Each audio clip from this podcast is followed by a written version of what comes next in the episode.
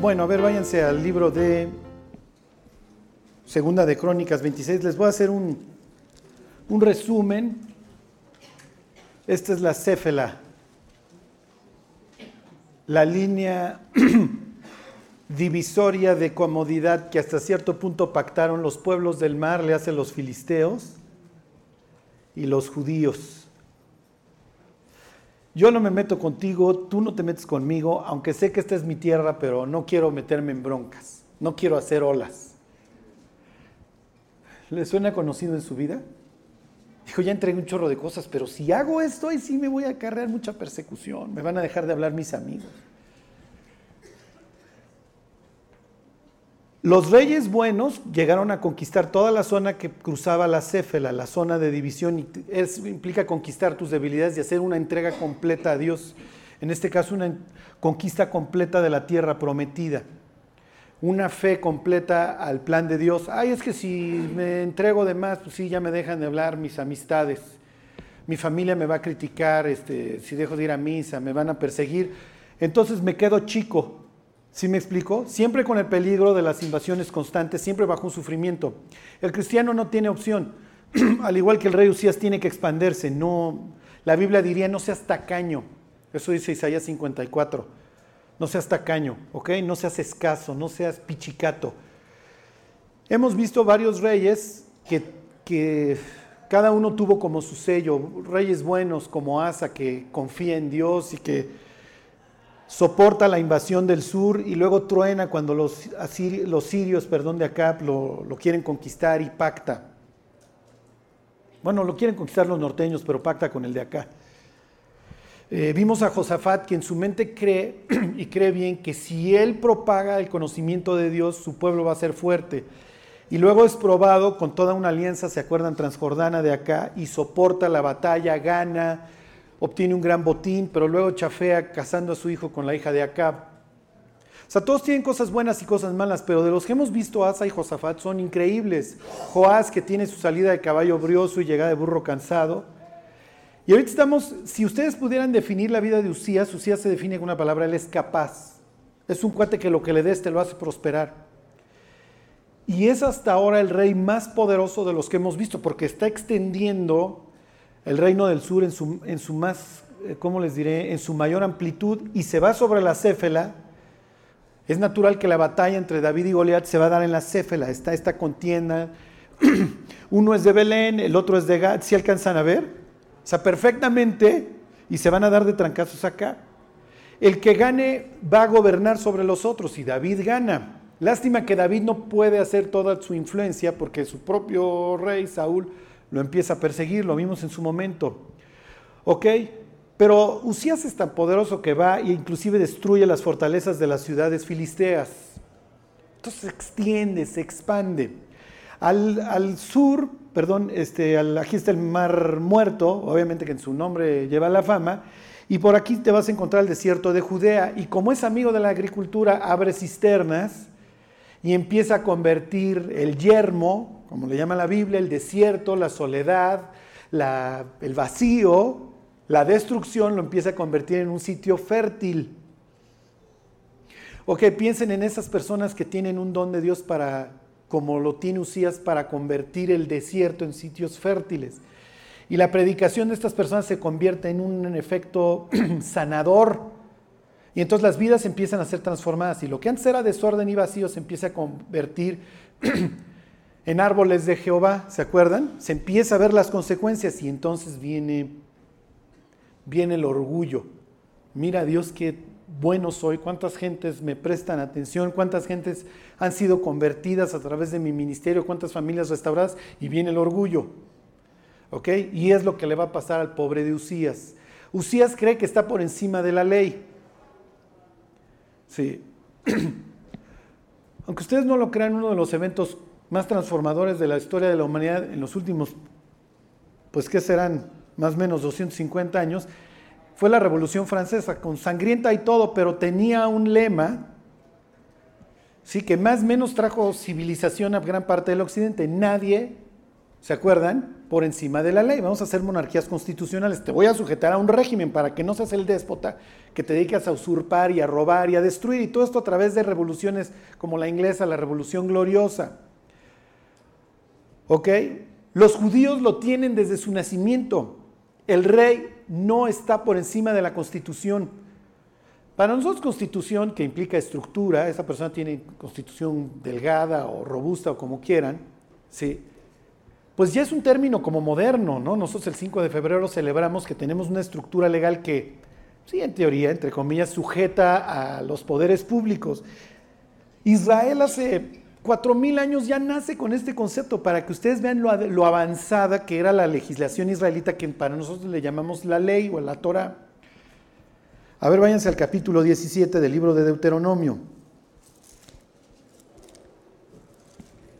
O sea que como Dios les había dicho, cuando los pueblos que te rodean vean tus leyes, van a decir, ciertamente este pueblo es sabio, nación entendida es esta. La otra vez me manda a preguntar una discípula que vive en Suiza, pues estaba leyendo las cuestiones de la esclavitud y entonces saca de onda porque encuentra normas relativas a la esclavitud y ahí están desde el libro del Éxodo. Las normas de la esclavitud ya las hubiera querido tener en las tiendas de raya. En serio, las normas de la esclavitud ya lo hubieran querido tener los yaquis. Los pobres esclavos enequeneros este, en nuestro país. Todos los esclavos de nuestro país, que todavía había esclavitud, aunque ustedes no lo creen. Tal vez no legal, pero sí de facto en nuestro país, todavía en el porfiriato. Había una policía dedicada a la persecución de esclavos que se escapaban. ¿Qué decía la ley de Moisés con respecto a los esclavos que huían? ¿Alguien se acuerda? Bueno, no, esas son las ciudades de refugio, ese es el que viene huyendo eh, del homicida. Pero ¿qué, decía literalmente la Biblia con respecto al esclavo que huye? ¿Quién dijo? Muy bien, Elizabeth. No, muy bien, excelente. No los podías agarrar. ¿Sí? No los podías agarrar. Esto es obviamente una ley que está suavizando la institución de la esclavitud. O sea, si se te pela un esclavo que viene huyendo, un esclavo amonita o de donde viniera, tú no lo podías agarrar y devolvérselo a su señor. Esto es lo que pasaba en México hace 100 años, ¿eh? Tantito más. Había una policía dedicada a agarrar esclavos que huían. O sea, te restringo la libertad a tal grado que si te pelas, voy y te caso y te regreso, si no es que te mato. Dios no. Dios dice, no, lo dejas que huya. Número dos, si lo lesionas, lo dejas libre. Si le tiras un diente, lo dejas libre. Obviamente, el dueño de esclavos va a ser mucho más cuidadoso en su disciplina, que no lo puede lesionar, porque si no lo tiene que dejar libre. Número tres, si tu esclavo es pariente tuyo, si es hebreo, te puede servir seis años nada más, al séptimo lo liberas. Si el cuate se quiere quedar después contigo, lo marcas, le haces un hoyo en la oreja para que quede, no quede duda de que este cuate se quiso quedar conmigo. ¿Lo entienden? O sea, las leyes de los judíos sí son muchísimo más adelantadas que del resto. O sea, los otros siguen en la barbarie. La prohibición del sacrificio humano, para empezar. O sea. Ajá. Bueno, y aquí viene, bueno, esto, pues ya que hubiera querido este ¿Qué hubieran querido los pobres franceses ahí bajo el reinado de Luis XIV o los rusos con los zares? Bueno, dice 17-14. Esto es como nuestro artículo 89 del presidente, ¿no? de los requisitos de para ser presidente. Lo vimos en su momento cuando vimos que Salomón se dedicó a transgredir cada uno casi casi este, en orden. Dice 17:14. Cuando hayas entrado en la tierra que Jehová tu Dios te da y tomes posesión de ella y la habites, y digas, pondré un rey sobre mí, como todas las naciones que están en mis alrededores, ciertamente pondrás por rey sobre ti al que Jehová tu Dios escogiere, de entre tus hermanos, pondrás rey sobre ti. Número uno, tiene que ser tu pariente. ¿Ok? Ok, no podrás poner sobre ti hombre extranjero que no sea tu hermano. Número dos, él no aumentará para sí caballos porque esto es un símbolo de, independencia de Dios, ¿se acuerdan? Esto es que no confías en Dios. Entonces no puede aumentar para sí caballos. ¿A qué se dedica Salomón? ¿Se acuerdan? Al tráfico de caballos. Número dos, no hará volver al pueblo de Egipto con el fin de aumentar caballos, es a lo que se dedica, de ahí los compraba, porque Jehová os ha dicho, no volváis nunca por este camino, tú no puedes volver a tu vida pasada porque te va a ir como en feria. Ya lo veremos más adelante, los reyes que vienen para adelante se van a estar queriendo recargar con los egipcios y les va a ir como en feria. Número dos, no tomará para sí muchas mujeres, acuérdense, Salomón acaba con mil, para que su corazón no se desvíe, ni plata ni oro aumentará para sí en abundancia. Y Salomón recibe 666 piezas de oro todos los años, que ni la bestia los hubiera agarrado. 666, no los agarre Salomón. ¿Ok? Entonces, todo lo que no debe hacer. y luego, versículo 18. Cuando se siente sobre el trono de su reino, entonces escribirá para sí en un libro una copia de esta ley del, original que está al cuidado de los sacerdotes levitas, y lo tendrá consigo y leerá en él todos los días de su vida. ¿Qué somos nosotros para Dios? ¿Y qué más? Reyes. ¿Y sí, la leen diario?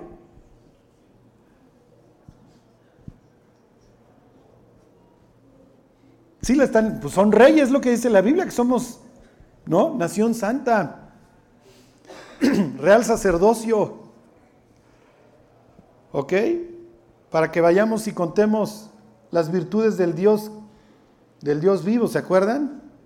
Ok, versículo 19, y lo tendrá consigo y leerá en él todos los días de su vida, para que aprenda a temer a Jehová su Dios, para guardar todas las palabras de esta ley y estos estatutos, para ponerlos por obra. Y aquí está, él está sujeto a esta ley. Versículo 20, para que no se eleve su corazón sobre sus hermanos, ni se aparte del mandamiento a diestra ni a siniestra. ¿Para qué? Hay mandamientos que traen atados promesa. ¿Se acuerdan? Honra a tu padre y a tu madre para que seas de larga vida y te vaya bien sobre la tierra. Este también lleva atada una promesa. Si tu rey te sujetas a la ley, vas a prolongar tus días, no solamente los tuyos, sino también los de tu descendencia. Y ahorita vamos a ver el desastre que hace el abuelito Usías con su nieto. ¿Ok?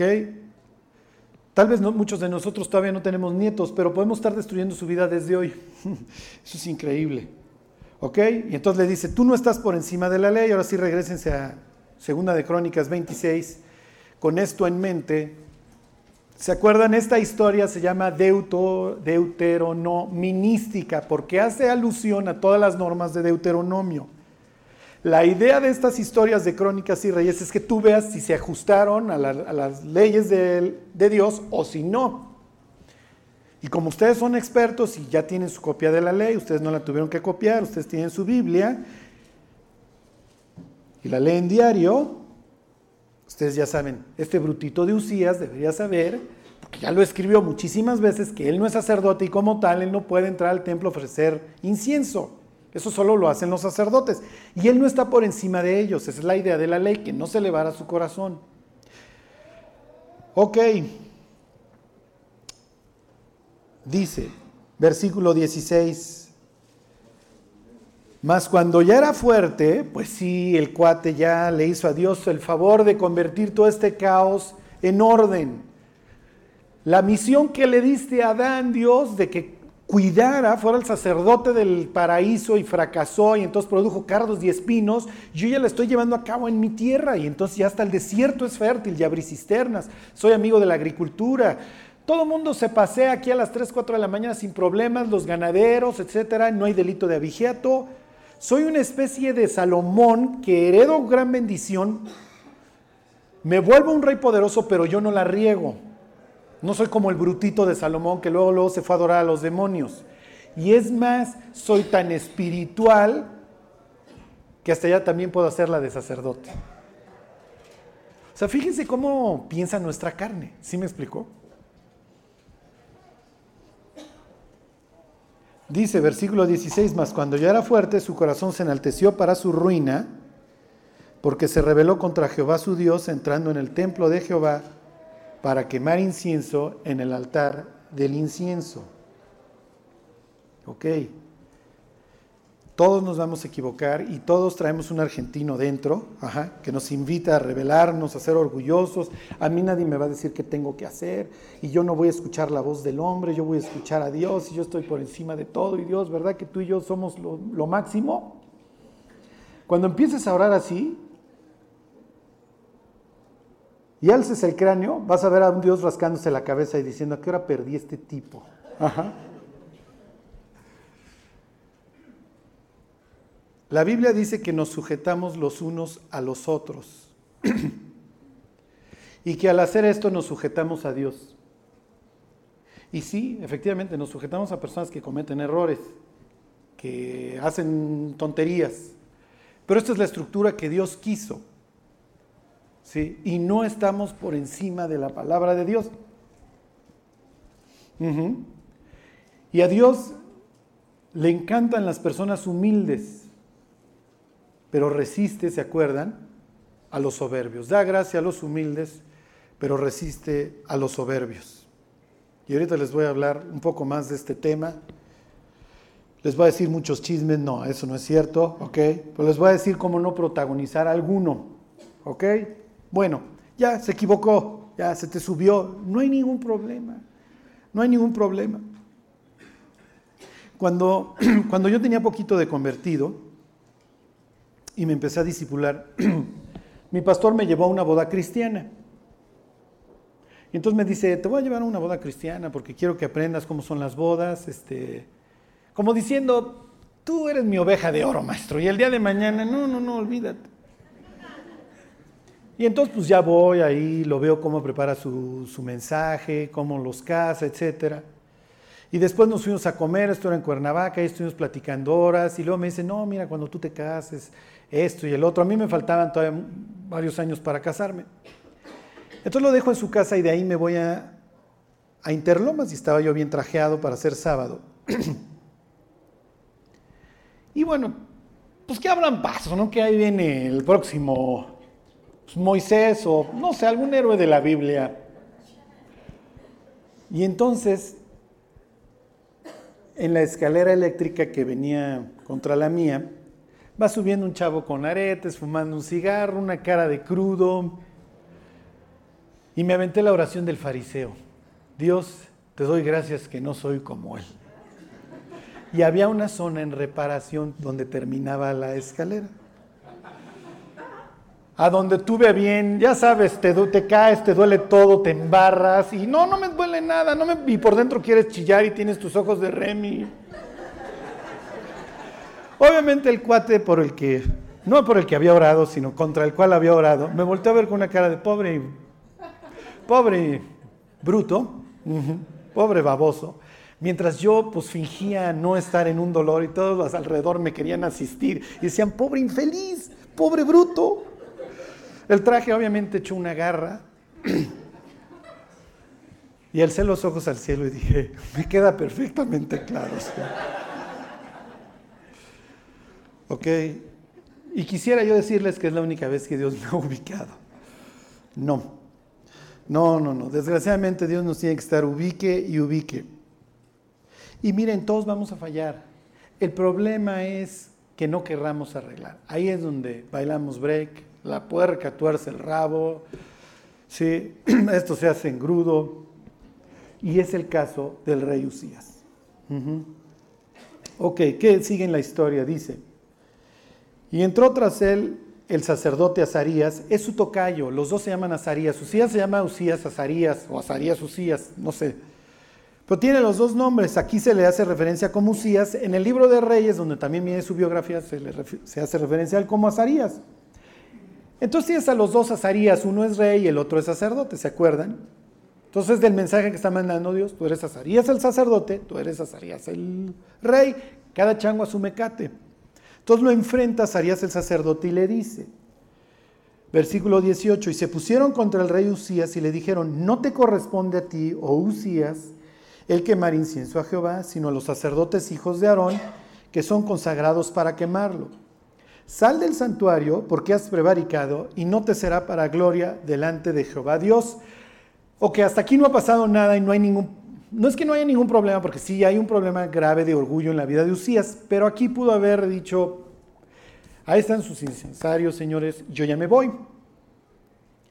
Porque dentro de las historias que copió el rey Usías está la historia, ¿se acuerdan?, de Abiram y Dotán y de Coré, que tienen a bien ir con Moisés, armarle un mitote a Moisés y Aarón, hacer una revolución con grandes notables, y Dios literalmente los calcina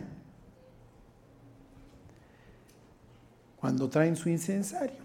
A se lo traga, ese sí literalmente se lo tragó la tierra y se fue vivo al inframundo, y los otros Dios los calcina cuando traen el incensario. Entonces, si él hubiera sido sensato, hubiera dicho, ahí está su incensario, muchachos, antes de que Dios me fulmine, yo mejor ya me voy. Y ahí la ven, ¿ok? Pero no es lo que sucede en la historia. Y viene ahí una palabra que une el versículo 18 con el 19. Entonces, cuando lo enfrentan, entonces este cuate hace berrinche. Entonces Usías, teniendo en la mano un incensario para ofrecer incienso, se llenó de ira. Léase, hizo berrinche. Es una persona, desgraciadamente Usías, el más capaz de los reyes hasta ahora. Sí, tal vez con la misma capacidad de David, pero sin los pecados de David hasta ahora, el más capaz de todos los reyes de Israel, hace un berrinche porque a mí nadie me va a decir qué hacer. Y yo he traído el orden, yo he traído la bendición de Dios a todo este territorio y he traído no solamente eso, sino un avance económico y tecnológico, ¿se acuerdan? Arribita decía que había mandado, pues que había ingeniería, si ustedes quieren de lo más rudimentaria, pero el cuate se está adelantando al resto de los países. Eh, Israel ya es el Silicon Valley. Miren toda la gloria que he traído. Ya parece que Dios no me va a aceptar ofreciéndole incienso. Y como dijera Jesús, bástele al discípulo ser como su maestro. Y ustedes leen la historia de Josué y Moisés, discípulo y maestro, de Elías y Eliseo, y la verdad es que Josué y Eliseo son presentados en la Biblia como mucho más estables, mucho menos deprimidos, ¿sí? Como siendo mucho más respetados que lo fueron sus maestros. Fueron unos tipazos, pero nunca menospreciaron al maestro. ¿Sí me explico? O sea, siempre esperaron su tiempo, siempre esperaron su lugar, como lo fue David con el rey Saúl. Sí, mi general. No va a ser los osos que hizo Moisés, no los va a hacer Josué. Va a ser, va a cometer los propios, como con los gabaonitas. Eliseo no va a vivir las depresiones ni las ganas de morir que va a vivir Elías. No le va a pedir a Dios que lo mate, por ejemplo. ¿Ok? No va a vivir unas depresiones profundas pero siempre va a respetar a su maestro Elías. ¿Sí se entiende? Cuando ya nos queremos poner por encima de las personas que nos amaron, que nos ayudaron, etcétera, hay un problema grave, gravísimo. Se llama orgullo y el no querer enfrentar. Y el problema viene cuando justificamos. Todos vamos a fallar y todos vamos a pecar. El chiste es no hagan berrinche. No, ¿cómo les diré? No se queden en el berrinche porque se les va a pasar lo mismo que Usías. van a vivir apartados y van a destruir todo el plan de Dios. Miren, versículo 19 se los leo. Entonces Usías, teniendo en la mano un incensario para ofrecer incienso, se llenó de ira. Y en su ira contra los sacerdotes, la lepra le brotó. Ahora sí, para que te quede claro, Usías, que tú no puedes estar en el templo, porque el leproso no puede estar en el templo. Fíjense, me brinco al 20. Y le miró el sumo sacerdote Azarías y todos los sacerdotes, y aquí que la lepra estaba en su frente, y le hicieron salir apresuradamente de aquel lugar, y él también se dio prisa a salir porque Jehová lo había herido. Entonces, de repente lo ven que este le brinca algo en la frente, se asustan, lo más probable es que este también se ve. ¿Se acuerdan que la fuente tenía espejo?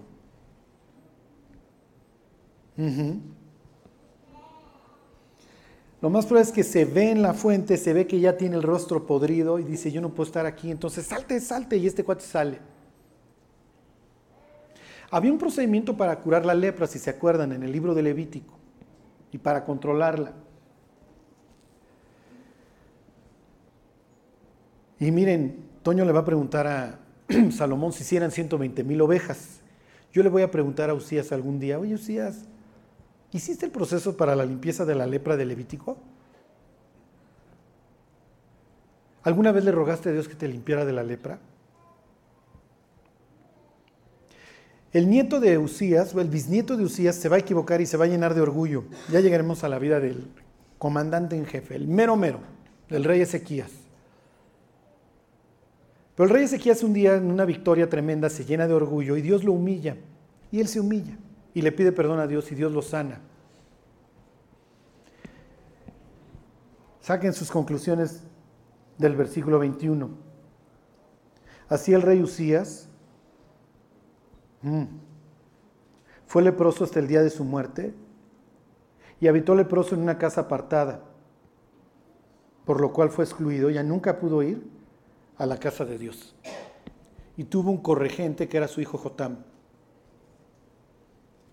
Lo más probable es que Usías nunca se haya arrepentido y siempre se haya quedado en su berrinche. Pues yo estoy bien. Imagínense que hoy yo les digo, oigan, miren, el pastor de nuestra iglesia tiene unos puntos doctrinales con los que yo no estoy de acuerdo. Y muchos de ustedes, en su cariño y natural admiración por mí, dirían, oye, pues es que Charlie tiene razón. Y si Charlie pues está diciendo esto es por algo. Y si Charlie ya se va a ir, pues yo lo voy a seguir. ¿Y saben a dónde me van a seguir? Al Valle de los Leprosos a un sitio donde vamos a estar pudriéndonos, llenos de orgullo, haciendo nuestra mini, mini cosa, separados del reinado de Israel y todo lo que Dios tenía para nosotros, y vamos a dejar de servir. Usías, efectivamente, sí, tú estabas trayendo orden a este, a este desastre. Sí, lo estás haciendo muy bien. Nada más no te pongas por encima de la ley, maestro. Eso es todo. Y si te equivocas, arrepiéntete, no pasa nada. Pídele perdón en ese instante al sacerdote, a tu toca y dile a sí es cierto. Mira, tú te quedas con los incensarios, yo me quedo con mi cetro y todo el mundo las, vamos llevando la superfiesta en paz y vamos siguiendo con esto. Porque nada más va a morir Usías, uno de los profetas de su época, Isaías, va a entrar al trono de Dios, ahorita lo vemos, y Dios les va a decir, muchachos, si eso no hubiera pasado, el reino del sur se hubiera mantenido con fuerza. Pero tarde o temprano, se lo van a decir a Isaías, todo este lugar va a ser conquistado por los asirios. Va a sobrevivir una zona gracias a la vida de un tipazazo que es Ezequías. ¿Ok? ¿Qué sucede cuando los cristianos nos emberrinchamos? Váyanse a la carta a los Hebreos al capítulo 12. A ver, no, vayan antes a 1 de Juan 1.9. Este es son versículos sencillos, muy famosos, pero Dios nos los tiene que estar recuerde y recuerde y recuerde, ¿ok? Porque se nos olvidan. Es como dijera Pablo, hijitos míos, para mí no es gravoso el, escribiros las mismas cosas y para vosotros es seguro. Si tienen poquito en caminando con Cristo, si tienen mucho caminando con Cristo, esto no varía, ¿eh? porque seguimos haciendo los mismos osos quiero decirles algo. A veces los de más tiempo, mucho peores, porque arrastramos y dañamos las vidas de muchas personas. La consecuencia en la vida del nieto, porque pues claro, mi abuelo tuvo a bien deshonrar el templo, no, pues al rato el nieto, pues obviamente va a ser un desastre en el templo, ya veremos al rey Acaz. Ok, 1.8. Si decimos que no tenemos pecado, nos engañamos a nosotros mismos y la verdad no está en nosotros. Pues es verdad, todos pecamos. Aquí está el punto. Versículo 9. Si confesamos nuestros pecados, Él es fiel y justo para perdonar nuestros pecados y limpiarnos de toda maldad. El punto es, cuando pequen, inmediatamente confesar. Oye, Charlie, Dios ya sabe lo que hice. Sí, Dios ya sabe lo que hicimos, es natural. Pero Dios está esperando un reconocimiento de que lo que hicimos está mal lo está esperando de nuestra parte. ¿Por qué? Porque quiere que estemos de acuerdo, quiere que estemos siempre en el mismo canal. Tú ofendes a una persona y vas y dices, oye, discúlpame, te dije, esto estuvo mal. ¿Qué está implicando? Que reconoces y que quieres restaurar la relación. ¿Ok? Entonces, cuando nosotros pecamos, inmediatamente tenemos que ir con Dios. Dios hice esto, sin quitarle, sin justificarle, sin... No, no, no hice esto y tú lo viste, Dios, sé que está mal, te pido que me perdones y que me limpies de los residuos. Y que me limpies de los residuos. ¿Ok? Lo que pasa es que cuando nosotros no arreglamos a la primera, y la Biblia nos da un lapso, ahorita les voy a decir de qué tan largo, ¿eh? Para arreglar. Bueno, a ver, los voy a pasear, váyanse a la carta a los Hebreos capítulo 3. Y ahorita vamos a regresar a Juan y luego vamos a ver Corintios, porque esta es la lección más importante de nuestra vida. 3.12. La carta a los hebreos es una carta bien fuerte, porque está hablándole a una iglesia perseguida que la está pasando mal y que quiere tirar la toalla. Ok. Entonces todo el tiempo, no dejen de creer, aférrense a su esperanza del principio, no dejen de creer, sostengan firme el gloriarse en la esperanza. De eso vivimos, de la esperanza, de una, de una vida con Cristo, de ver los frutos de nuestra vida. Y les hago un paréntesis. Mientras esto sucede aquí con Usías haciendo sus megaosos, los asirios van a empezar a tener una cohesión. Los asirios tenían, eran como, como feudales, cada quien su cotito de poder, pero va a subir al trono un tipo que se llama Tiglat-Pileser, que va a traer cohesión a los asirios y los va a convertir en un imperio. Y mientras estos Mientras estos cuates están perdidos, obviamente, mientras Usías hace sus osos, en vez de seguir fortaleciendo el sur, los asirios empiezan a cobrar un carácter imperial. Tigla todavía no sube al, al poder, pero está a punto de... Y mientras nosotros no decidimos arreglar nuestra vida, el diablo destruyendo la vida de nuestros hijos, nietos, lo que ustedes quieran, avanzando. Porque como les he dicho antes, Podemos recuperar todo, la salud, la economía, lo que no podemos recuperar es el tiempo. Ok, dice 3.12. Mirad hermanos que no haya en ninguno de vosotros corazón malo de incredulidad para apartarse del Dios vivo. Antes exhortaos los unos a los otros cada día, entre tanto que se dice hoy. ¿Se acuerdan de Fox? ¿Para qué? para que ninguno de vosotros se endurezca por el engaño del pecado. ¿Cuánto tarda en endurecerse un cristiano? 24 horas. Hoy haces berrinche, pues yo no estoy de acuerdo. Y Dios te empieza a buscar y te empieza a buscar, ándale, arrepiéntete. Y al otro día te despiertas, no, yo estoy seguro de esto y empieza a fraguar. ¿Qué es lo que tiene que hacer Dios entonces? Váyanse, remítase usted al capítulo 12 de ahí mismo. ¿Ok? Tomen esto como el manual de procedimientos estándar del Señor. ¿Ok? Eso se los digo, se los incluyo. Cuando nosotros pecamos, entre que pecamos y confesamos, Dios abre un periodo. Varía, obviamente. Charlie, ¿cómo de cuánto estamos hablando para ver si todavía estoy ahí? Que se llama Le he dado tiempo para que se arrepienta. Aquí vamos a ver, Dios prolonga y prolonga y prolonga la misericordia para ver si se arrepienten. Cuando sucede ese lapso y la persona no arregla, cae auditoría con actualizaciones, multas y recargos y consecuentes embargos y pérdida de bienes. Ok, dice 12.5. Y habéis ya olvidado la exhortación que como hijos, que como a hijos se os dirige diciendo. De esto todavía luego vienen más etapas. ¿eh? Hijo mío, no menosprecies la disciplina del Señor ni desmayes cuando eres reprendido por él, porque el Señor al que ama disciplina y azota a todo aquel que recibe por hijo. Ah, ¿no quieres arreglar? Y tú te apellidas de Nazaret, ya no te apellidas de Mefistófeles o de Asmodeo o de cualquiera de estos demonios. Es que todo mundo lo hace, sí. Miren, el incrédulo puede pasar tres trailers de cocaína pero no vaya a pasar el cristiano un carrujo de mota porque le caen 14 perros y 18 judiciales y le dan 15 años de prisión. Sí, porque tú te apellidas de Nazaret. Y el incrédulo puede ir a 180 kilómetros por hora borracho y manejando con un ojo va a llegar sano y salvo a su casa. El cristiano en el primer poste ya va a tener las espinillas fracturadas para que aprenda a no chupar y manejar. Si tú eres hijo de Dios, tú eres responsable. ¿Responsable de qué? O eres parte del problema o eres parte de la solución. Y como ya eres hijo de Dios, ya eres parte de la solución. ¿Ok? Y como tal Dios te va a tratar. No puedes eludir tu responsabilidad. Si tú ya te convertiste, no te puedes ir. Ya, eres de aquí, eres restaurador. No, no puedes decir, bueno, agarro, tomo mi vida en mis manos y me regreso al mundo y la sigo pachangueando. No, hasta ahí te va a ir a buscar Dios. O la depresión.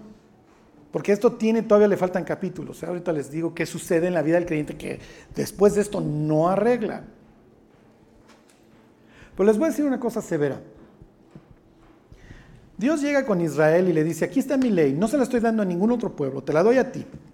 Este es mi pacto, super leyes, tienes una monarquía constitucional el día de mañana. Uy, vas a tener jueces bien sabios, aquí tus esclavos no van a sufrir tanto, es más, si se van a querer quedar, y para que nadie te diga que eres un esclavista putrefacto del sur de los Estados Unidos, les pones una lesna y que sepan que tú eres súper buena onda y que él se quiso quedar. Aquí puro padre.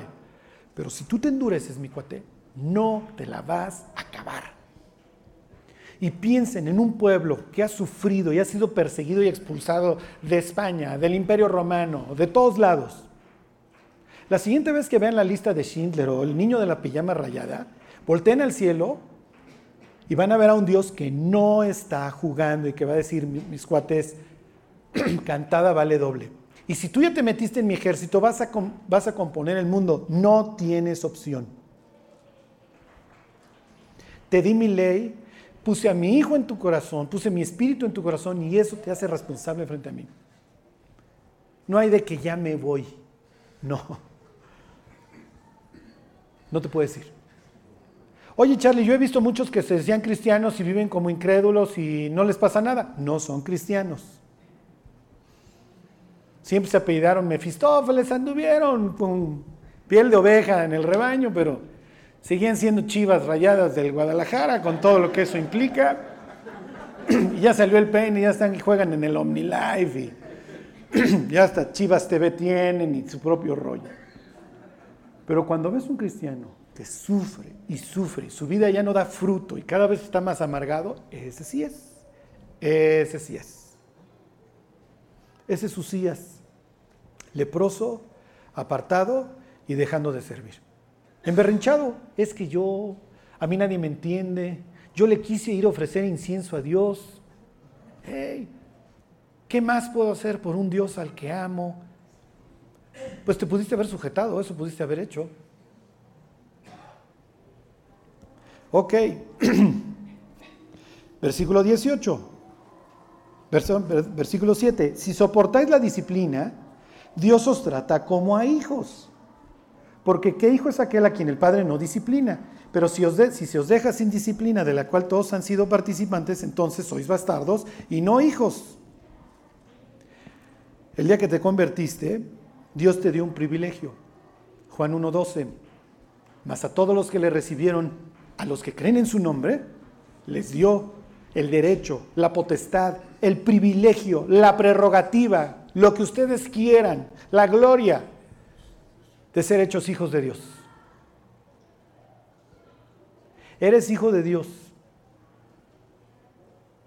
Cecilia aquí presente me preguntaba el viernes que si hay árbol de la vida, todavía hay sí. Está el árbol de la vida en la ciudad de Dios. Imagínate el día de mañana estar echando un durazno, guayaba, o no sé qué produzca, porque produce 12 frutos distintos con un cuerpo perfecto, en una ciudad perfecta, a la ribera de un río cristalino increíble, ver a tus hijos felices, saber que nadie te va a secuestrar, no te va a dar cáncer, no te vas a enfermar, no va a haber desempleo. Pensando, así debe de haber sido la vida siempre. Todo es perfecto. No hay dolor, no hay clamor, yo no tengo que estar clamando, Dios, ayúdame. Se acabaron todos los problemas y con tus galones, coronas, como sean las recompensas que Dios nos vaya a dar, sabiendo que te esforzaste.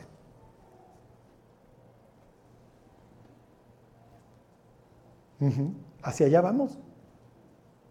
Y en esta vida sí vamos a tener aflicción, vamos a tener tristeza. Pero si nos esforzamos es por esa esperanza de darle a nuestros hijos una vida distinta de la que nosotros tuvimos. Que puedan gozar la vida, pero sobre todo, que el día de mañana los podamos ver correr en la Nueva Jerusalén. Que Dios diga, mira, ahí van tus hijos. No se van a quemar en el infierno. Aquí van a estar bien para siempre. Y para que lleguemos a lograr todo el servicio que Dios ha planeado, está dentro de sus planes la disciplina. Pero no es automática. La disciplina no es automática. Miren, váyanse a 1 de Corintios al 11, es tantito a la izquierda. Antes de la disciplina, en el procedimiento este de operaciones estándar, Dios abre este plazo para examinarnos a nosotros mismos.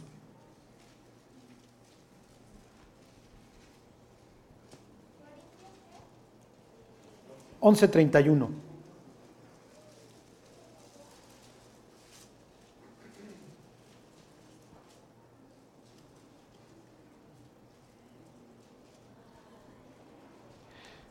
Dice, si pues nos examinásemos a nosotros mismos, no seríamos juzgados. Pónganle ahí la palabra disciplinados.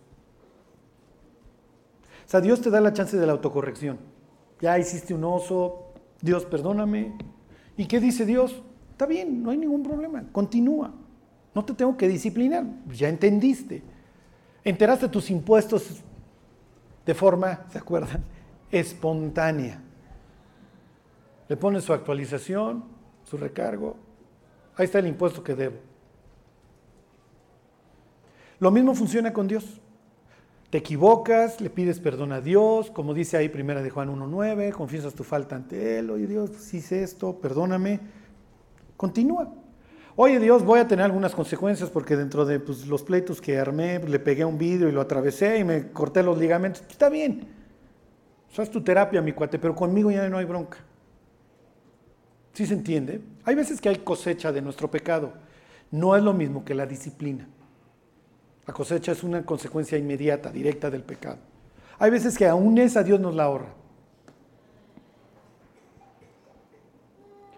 Dice versículo 32, mas siendo juzgados, somos castigados por el Señor para que no seamos condenados con el mundo. Dios dice, tú no vas a recibir la condena del mundo, tú vas a vivir de forma diferente. Y aunque sea palazos, te voy a traer. ¿Qué sucede si la disciplina no funciona o la persona se resiste al castigo, como es el obvio caso, el evidente caso de Usías, que fue leproso toda su vida? literalmente nos pudrimos, ¿eh? ya. Todo lo que había por delante se pierde. Usías ya no va a poder siquiera salir al, templo a, a alabar a Dios hasta donde podía llegar. Dice el 30, por lo cual hay muchos enfermos y debilitados entre vosotros, y muchos ya duermen. A muchos Dios ya los tuvo que matar. Oye, Charlie, ¿se van al infierno? No, no se van al infierno, se van al cielo. Pero qué oso que Dios nos tenga que matar, ¿están de acuerdo? O sea, qué oso que Dios talce tu número, sales. Ya ven luego cómo salen bien enchilados los jugadores, ni saludan al director técnico y así llegan al cielo. Si estaba jugando re bien, señor, no, no, estabas jugando increíble, maestro, ¿no? Llevabas tres autogoles, o sea, nomás te dedicas a arrastrar mi nombre por las calles. Piensen en Saúl, en Sansón. Eso es lo que sigue. Hay personas, hay creyentes que Dios ya destinó a la muerte, ya no puedes extraer nada. Y dice Juan, cuando ven uno de esos, ya ni oren por él. Y les voy a decir cuáles son. A ver, váyanse a primera de Juan al 5, ahora sí, y ahí terminamos. Si salen de aquí les da tos, no vienen a decir, no, Dios ya me mandó tuberculosis, Charlie habló de eso. No, no, no funciona así. Y miren, las desgracias no necesariamente son disciplina, ¿eh? para nada. Ahí está el caso de Job. Cuando andamos viviendo mal y viene una tragedia o una desgracia o lo que sea, ahí pues inmediatamente nuestra conciencia suma los dos más dos. Pero si no están haciendo osos o si constantemente están confesando sus faltas, Dios no tiene la necesidad de disciplinarlos. Pero hay veces en donde, miren, no sé si todos, yo espero que no todos los que están aquí, pero yo pienso que hay veces que Dios se ha asomado muchas veces. Ya párale, mi cuate, porque la siguiente no te la vas a acabar. Aquí arregla.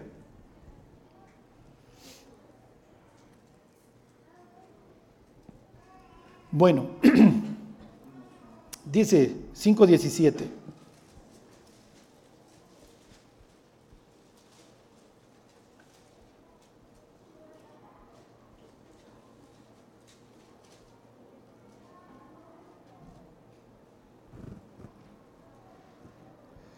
Toda injusticia es pecado, pero hay pecado no de muerte.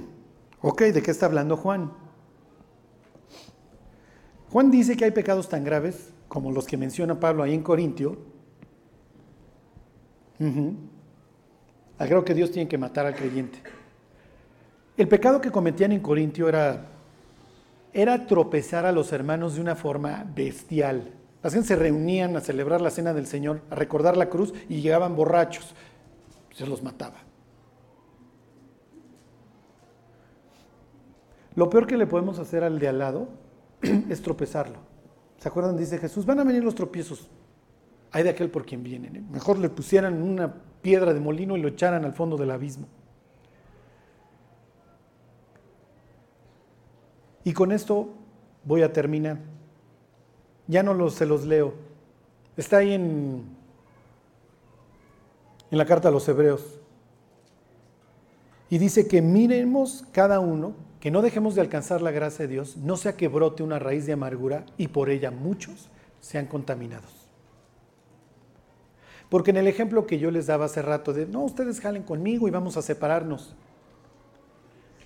habla de que yo estoy amargado, pero yo no voy a aguantar la amargura solo y entonces voy a buscar cómplices. El mismo ejemplo se los daba yo el martes en Aragón y el mismo silencio. Porque los cristianos nos podemos levantar de muchos pecados, pero acuérdense, la amargura no. Y la amargura es tan grave que nos lleva a buscar aliados inmediatamente. Oye, tú has escuchado esto, mira, yo no estoy de acuerdo. Y nos los llevamos de corbata. El leproso tenía que tapar medio rostro e ir gritando por la calle, leproso, leproso, leproso, para que la gente no se fuera a contaminar. Si los que vieron Ben Hur se acuerdan de, la hermana y la mamá leprosas y vivían en un valle apartado, como va a vivir Usías. Lo malo de la amargura es que no es evidente cómo era la lepra. Y el amargado no va medio tapado diciendo, amargado, amargado, amargado. Entonces no te puedes cuidar tan fácil. Y al contrario, el amargado se vuelve muy atractivo. Ven, quiero platicar contigo, vámonos a comer, te extraño, ¿cómo van? Y luego cuando volteas, te estás soplando toda la infección. Y puede que te levantes de esa mesa totalmente leproso sin siquiera saberlo. ¿Qué es lo que sigue? si quiere una muerte en vida en donde ya no hay fruto, esa persona va a dejar de dar fruto, lo único que va a hacer es hablarle a otros cristianos, ya ni siquiera va a buscar a los incrédulos para que se salven, se va a dedicar a la piratería desgraciadamente y a hablar mal.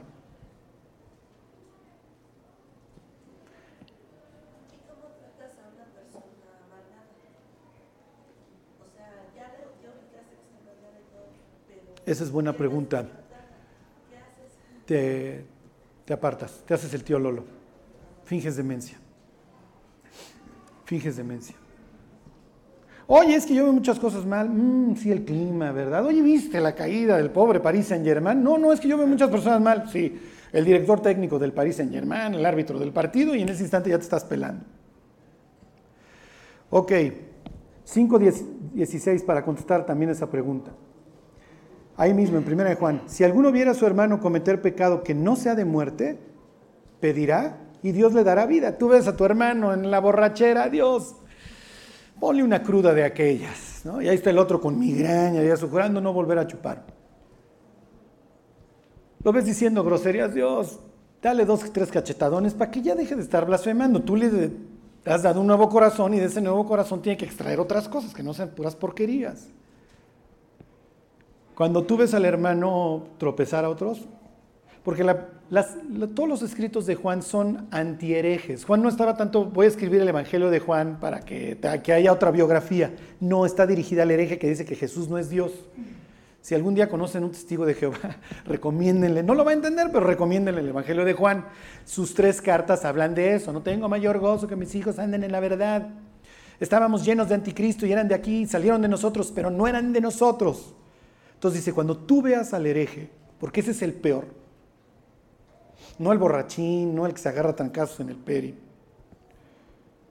ya no pidas por él. Dice 16, si alguno viera a su hermano cometer pecado que no sea de muerte, pedirá y Dios le dará vida. Esto es para los que cometen pecado que no sea de muerte. ¿Hay pecado de muerte? Y dice Juan, por ese cuate ya ni oren, por el cual yo no digo que se oren. Ahí voy. Nunca, jamás en su corazón alberguen la amargura. Jamás. Ese es el que no puedes tener. Charlie, ¿puedo fumar un carrujo de mota? Tampoco, pero porfa, si vas a elegir entre uno y otro, tranquilízate a ti y a toda tu familia con la mota, ¿ok? No con la maldita amargura. La amargura es letal y es el favorito del, del diablo, porque es el de él. Subiré a la altura y seré semejante al Altísimo. Es el que cometió él. Es el pecado por, el que las personas están hoy en el infierno, no porque mataron, robaron, etc. Yo soy bueno. Yo no estoy un salvador. Yo soy religioso, yo cumplo con mi religión, yo esto, yo el otro, yo, yo, yo, yo. Yo subiré, yo seré semejante yo me pasearé. Son los, todos esos yo que están ahí en Isaías 14 y Ezequiel 28. Yo, yo, yo. Y dejamos de ver a Dios y dejamos de amar a las personas que algún día nos ayudaron. Y muchas veces, por idioteces, ¿eh? Es que ya tenía las dos flechitas azules en el WhatsApp y no me contestó. Por esas cosas nos amargamos. Es que no me saludó. Entre paréntesis, si hay veces que ya tienen las dos palomitas azules mías, se me va el tren, discúlpenme. Sí, Charlie, sí, porque yo he visto cuando te llegan y no los abres.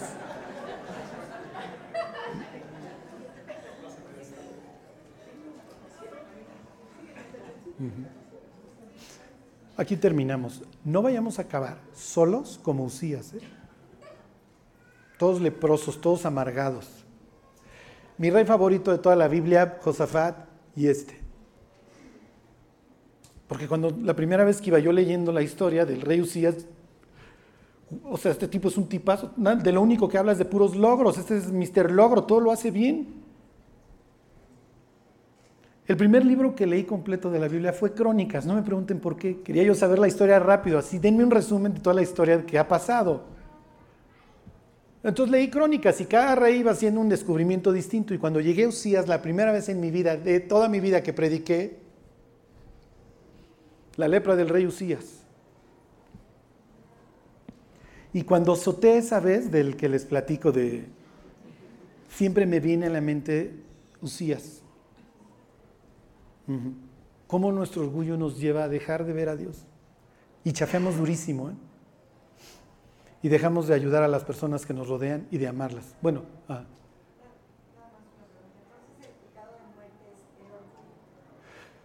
No, realmente, miren, no hay una clasificación, pero si le preguntaran a Juan, él les diría, es tropezar a otros, hacer tropezar a otros creyentes. Una vez un creyente me dijo, si un día me aparto, no me voy a ir de la iglesia, me voy a quedar a hacer daño. Y lo cumplió. Y su pastor, gracias a Dios, no era yo, uh, ha de haber enflacado 18 kilos, perdió el pelo, todo. O sea, sí, sí,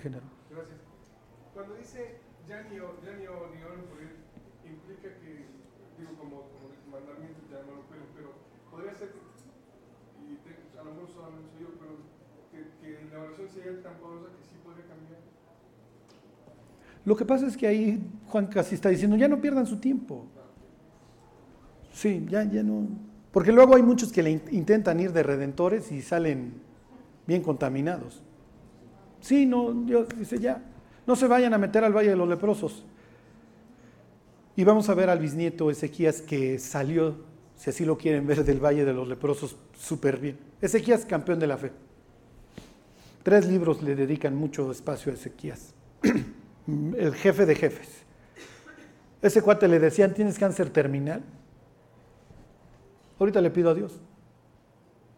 Y si Dios quiere que me muera, me muero. Y si no, ni quimio me pongan, muchachos, a pura oración.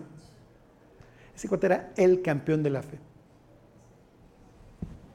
Pero le tocaron dos tipos nefastos encima.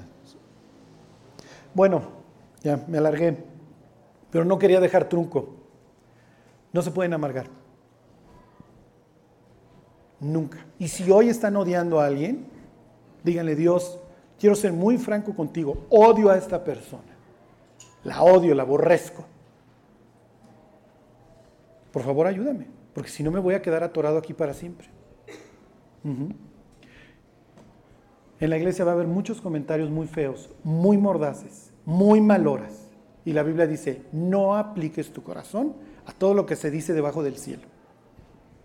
Si algún día de ti hablan pestes, dijeron lo que dijeron, te lo sacudes y le dices, Dios, tú sabes que yo también he dicho cosas malas de otras personas. No voy a guardar nada, nada. Porque no son esas palabras, es lo que el diablo va a usar con esas palabras. Como de mí hablan bien todos, pues no, no tengo ese tipo. Es horrible cuando te enteras cosas que han dicho de ti, ¿no? También Dios nos ubica a través de todas esas cosas, pero ahí es donde uno tiene que decir, Dios, no me quiero quedar atorado en esta trampa porque no salgo. Y fíjense, además luego odiamos a personas por sandeces, o sea, por tonterías. Bueno, vamos a orar. Señor, te damos gracias por, por esta historia que pones en nuestro camino. Dios, te pedimos que pues que entendamos que somos tus hijos y como tales esperas que nos comportamos. Perdona Dios nuestras faltas, nuestras ofensas. Te damos gracias por las veces que tú nos has disciplinado, Dios, o has alzado tu mano para que cambiemos el rumbo. Tú sabes, Dios, que somos capaces de destruir todo lo que has hecho. Y somos capaces de cambiar toda la gloria que tú nos ofreces por pura basura, Señor. Te pedimos, Dios, que nunca olvidemos este, esta enseñanza, que sepamos que tú eres el Rey del universo y que a ti nos debemos, Señor. Te damos gracias por tu paciencia, por tu amor, por tu misericordia, por las veces que sí nos has disciplinado, Dios, y que tú has traído un fruto apacible de justicia en nuestras vidas. Guárdanos, Dios, que seamos sensatos que podamos arreglar nuestra vida constantemente. Te lo pedimos por Jesús. Amén.